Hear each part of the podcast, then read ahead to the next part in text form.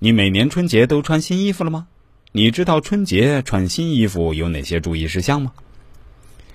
春节期间，几乎每一个人都会做一件事儿，就是换上新衣服，穿新衣服除旧气。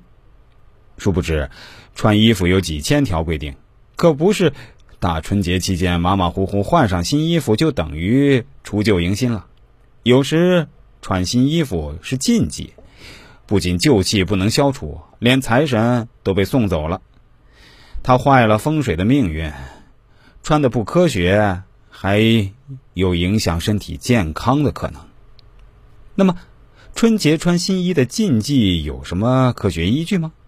事实上，无论是从风水形而上学的角度来看，还是从科学的角度来看，春节穿新衣服都是有非常多的禁忌。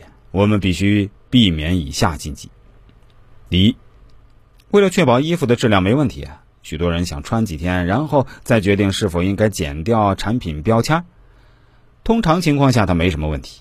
但即使是新衣服，有标签的那仍然是旧标签了。新年哪里可以除旧气呢？新衣啊，也就成了鸡肋。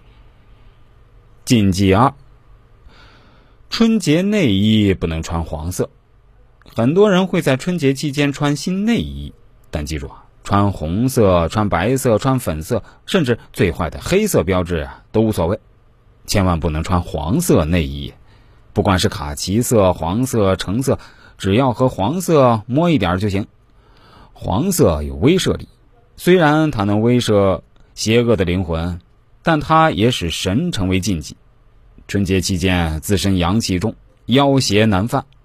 因而穿了这种色彩的内衣，就等于在身体表面罩上一层膜，震慑众多神明。第三，岁除穿新衣服时，不能直接从衣柜中取出就穿，衣柜长期关闭，不免产生昏暗的厄运和旧气，所以放在衣柜里的新衣服或多或少都会被感染。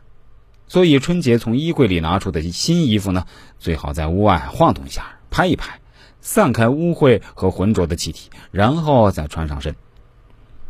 禁忌四：年前穿新衣的话，岁除前有必要洗一次。